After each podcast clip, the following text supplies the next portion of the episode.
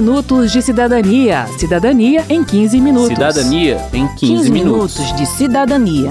Cidadania em 15 Cidadania minutos. em 15 minutos. Voa, voa, passarinho, voa, corta os ares deste céu azul anil. Você já parou para pensar que o céu é cheio de estradas? Por elas trafegam os aviões e também as ondas de rádio e TV. Claro que isso é uma simplificação da realidade, mas o importante é a gente entender que para que os aviões cheguem ao seu destino e para que os canais de rádio e TV não se misturem, é preciso uma certa organização do espaço aéreo. O 15 Minutos de Cidadania vai explicar as regras que organizam a prestação do serviço de radiodifusão no Brasil, ou seja, rádio e TV abertas. Eu sou Verônica Lima. E eu sou Márcio Aquilissardi. Se você pretende saber quem eu sou, eu posso lhe dizer. Entre no meu carro, na estrada de Santos Voltando à comparação com as estradas, assim como acontece com as rodovias terrestres, as frequências radioelétricas que levam o sinal de rádio e TV até a sua casa também são bens públicos. E quando não são operados e mantidos pelo Estado, são concedidos às empresas para que elas ofereçam o serviço à população. Deixa que a Renata Miele, que é coordenadora geral do Fórum Nacional pela Democratização da Comunicação, FNDC, e membro do Conselho de Comunicação da Câmara, explica melhor. As emissoras de rádio e televisão, elas operam frequências radioelétricas, né, que são um bem público, né, é um bem do povo brasileiro, da sociedade brasileira. É, são frequências que circulam através do ar, né, e que chegam até as nossas casas. Por ser um bem público e por ser escasso, né, cada frequência tem a capacidade de transmitir uma quantidade limite de sinais, o uso dessas radiofrequências passam por um processo de concessão para que agentes privados tenham uma autorização para operar essas frequências, que são, então, o que a gente conhece como canais de rádio e televisão. Esse campo tem uma nomenclatura delicada, com diferenças jurídicas entre concessão, permissão e autorização, mas a gente vai simplificar e tratar tudo como concessão, para facilitar a nossa vida. As concessões públicas de estradas funcionam assim: o Estado permite que uma empresa privada explore aquela estrada, cobrando pedágio dos motoristas motoristas que trafegam por ela. Em troca, a empresa paga um certo valor inicial ao governo e cumpre os requisitos determinados por ele, como manutenção da via, prestação de atendimento ao usuário, etc. No caso do rádio e da TV, a lógica é a mesma. O Estado permite que empresas privadas explorem aquele bem, vendendo espaço de propaganda. Em troca, elas também pagam um valor inicial ao Estado e cumprem determinados requisitos. Minha vida era um palco iluminado. Eu vivia vestido de dourado, palhaço das perdidas ilusões. As bases para a organização do serviço de radiodifusão foram assentadas pela Constituição Federal. Ela estabelece princípios para o conteúdo da programação e regras para a concessão do serviço a empresas privadas. Nas palavras de Renata Miele, o que a gente precisa entender é que os grupos econômicos que hoje exploram os serviços de rádio e TV não são donos desses canais. As concessões têm prazo de vigência, 15 anos para TV e 10 para rádio. E a cada período é preciso avaliar essa prestação de serviço para saber se os princípios constitucionais e os requisitos requisitos mínimos da legislação foram cumpridos. No entanto, afirma Renata, o processo de renovação tem sido quase automático, sem que a sociedade possa analisar e debater a qualidade dos conteúdos veiculados. Você tem muita emissora de rádio e televisão que cometem irregularidades graves no que diz respeito à divulgação de e apologia ao preconceito, apologia ao crime, apologia ao discurso de ódio. Temos esses programas policialescos que estão presentes na maioria dessas emissoras que cometem irregularidades quase que diariamente. Então, a sociedade não tem um isso de análise desse processo. Né? Então, quando você pensa que você pode finalizar uma, uma concessão e, e dar aquele espaço para ser explorado por outro agente econômico, isso não é censura e nem nenhum tipo de violação à liberdade de imprensa ou de expressão. Né? Isso deveria ser o natural. Em 2015, as organizações ANDI, Comunicação e Direitos, e Intervozes, Coletivo Brasil de Comunicação Social, identificaram mais de 4 mil situações de violação de direitos ao monitorar 28 programas policiais de rádio e TV em 10 capitais brasileiras. Entre os tipos de violação mais frequentes estavam desrespeito à presunção de inocência, incitação ao crime, à violência e ao desrespeito às leis e exposição indevidas de pessoas, sejam vítimas, suspeitos ou familiares. À época, eu conversei com o então diretor-geral da ABERT, Associação Brasileira Brasileira de Emissoras de Rádio e Televisão, Luiz Roberto Antonic. Ele questionou a objetividade das denúncias, afirmando que a presença de violações na mídia era uma interpretação da nossa equipe de reportagem O que a senhora se refere assim com tanta absoluta certeza de que se trata de uma violação legal, eu diria o seguinte, é, é uma interpretação sua como jornalista, né? Nós, aqui na ABET, nós não fazemos interpretação de conteúdo das emissoras. Existem instâncias legais dentro do governo, é, dentro dos órgãos reguladores, dentro dos órgãos controladores, para fazer esse tipo de coisa. A Bert foi novamente procurada, mas não nos concedeu entrevista. Mas a gente trouxe a pesquisa aqui só como exemplo prático das exigências feitas às emissoras.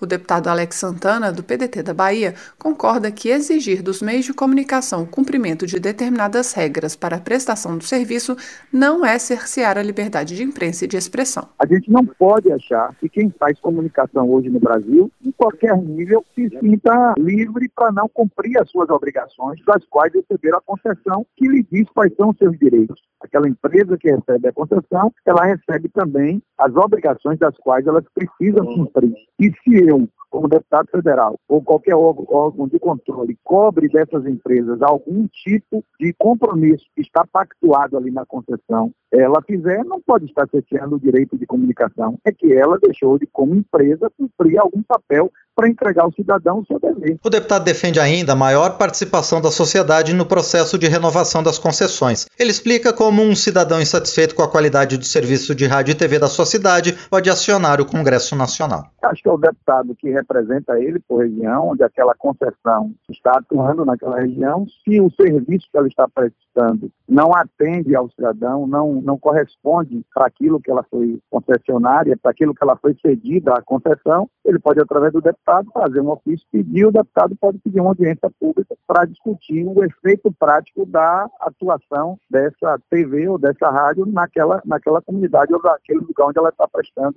o serviço de concessão. Se o rádio não toca, música que você quer ouvir, não procure dançar ao som antiga não, não, não. Bem, mas a gente precisa dizer aqui quais são esses princípios e regras, não é? Com certeza. Vamos começar pelos princípios constitucionais. São quatro. O primeiro é preferência a finalidades educativas, artísticas, culturais e informativas. O segundo, promoção da cultura nacional e regional e estímulo à produção independente, que objetive sua divulgação. Isso quer dizer, segundo a Renata Miele, que uma emissora de rádio ou TV que ocupe a maior parte da sua programação com conteúdo estrangeiro está violando um princípio constitucional. Nós vivemos num contexto no qual a produção de audiovisual ou mesmo de conteúdos de rádio, é, muitas vezes tem um alto valor, um custo elevado no Brasil, né? E a gente tem visto, né, e algumas emissoras inclusive abusam disso, de comprar conteúdos estrangeiros para retransmitir nos canais de, de, televisão, principalmente no Brasil, né? Ou seja, seriados, novelas, geralmente dos Estados Unidos, né? Que já foram produzidos, veiculados e que chegam aqui, digamos, com um valor um pouco mais atrativo do que você ter que mobilizar a produção. Esse princípio também fala da produção independente, que seria aquela que não é feita dentro da própria empresa que tem o direito de uso do canal. É que a gente está acostumado a assistir na Globo programas produzidos pela própria Globo. Na Record, programas produzidos pela Record e assim por diante. Mas pela Constituição, o ideal seria que as emissoras transmitissem também programas feitos por outras cabeças, mas brasileiras, e com o intuito de divulgar a cultura nacional e regional. Muitas vezes, quando as concessionárias transmitem algo que não é delas, são produtos estrangeiros, como filmes e seriados terceiro princípio complementa o segundo ao demandar a regionalização da produção cultural, artística e jornalística. Em outras palavras, a produção audiovisual não poderia estar concentrada no eixo Rio-São Paulo e o ouvinte, telespectador, deveria ter acesso a programas produzidos na sua região. Por fim, o quarto princípio é o respeito aos valores éticos e sociais da pessoa e da família. Como esse é um princípio mais aberto, que pode variar de pessoa para pessoa, de família para família, a Maria Mello, do Intervozes, explica que o entendimento do Supremo Tribunal Federal sobre família é bem amplo, visando não excluir nenhum grupo social. Sim, o texto, a princípio, pode permitir, sim, leituras interpretações, subjetividades diferentes, mas a própria Constituição, quando usa a expressão família, ela não limita sua formação a casais heteroafetivos, por exemplo, nem a nenhuma formalidade cartorária, nenhuma celebração civil. E o Supremo Tribunal Federal, mais recentemente, com base na Constituição, consolidou mais ainda a definição do conceito de família. E aí é o seguinte, abre aspas, núcleo doméstico, pouco importando se formal ou informalmente constituída, ou se integrada por casais heteroafetivas ou por pares homoafetivos. Outro importante documento que organiza o serviço de rádio e TV no Brasil é o Regulamento dos Serviços de Radiodifusão. Em respeito à Constituição, ele estabelece que os serviços de radiodifusão têm finalidade educativa e cultural, mesmo quando o conteúdo é informativo ou recreativo.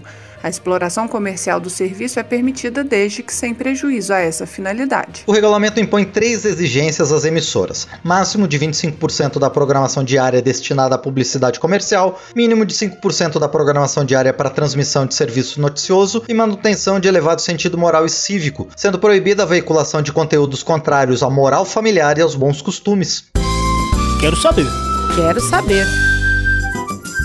A primeira resposta para a pergunta da ouvinte é do deputado Júnior Amaral, do PSL de Minas Gerais. A segunda, do deputado Márcio Gerri, do PCdoB do Maranhão. Vamos ouvir. As televisões abertas têm uma programação muito ruim, não educativa e cansativa e chata. Como mudar isso? Eu, assim como o governo, eh, entendo a importância do, do tema. Neste ano foi aprovado aí o decreto 10, 405, contribui né, para a desburocratização do setor. Quanto mais célere e claro for o procedimento, mais atrativo para novos agentes alternativos aos grupos tradicionais ele será. A questão do conteúdo oferecido é mais delicada. Há indícios que muitos canais não seguem o estipulado na proposta técnica, né? isto é, um certo tempo destinado a programas jornalísticos, sobretudo produzidos na área de prestação de serviço. A fiscalização aqui é complicada, porque são muitas as emissoras, né? no país inteiro, né? mas ela pode ser melhorada. Além disso, há inúmeros projetos no Congresso para a criação de um marco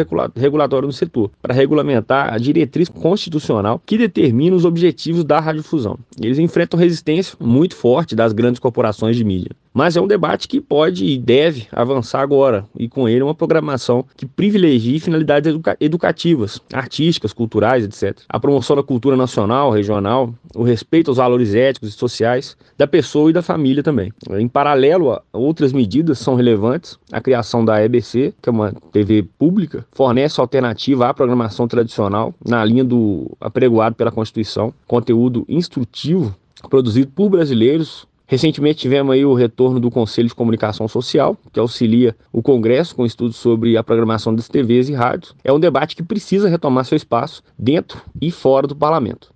A gente não pode mudar conteúdos de comunicação sem que haja um processo é, amplo, democrático, plural, transparente. Não dá para se mudar isso aí de cima para baixo. Né? De fato, eu concordo com ela que a gente precisa aprimorar muito a televisão brasileira, a TV aberta, mas não só. É, a gente precisa avançar nos conteúdos de televisão para uma, uma comunicação cidadã, uma comunicação de cultura democrática, uma comunicação que de fato atenda a sociedade de, de maneira é, é correta, positiva. Eu presto atenção que eles dizem, mas eles não dizem nada. Yeah, yeah. Termina aqui o 15 Minutos de Cidadania, que teve produção de Cristiane Baker e João Paulo Florencio, reportagem, texto e apresentação de Verônica Lima, com informações da Agência Senado, trabalhos técnicos de Gilson Carlos, edição e apresentação de Márcio Aquilissardi. Se você tem alguma dúvida, mande pra gente. O e-mail é rádio.câmara.leg.br e o WhatsApp é 61 999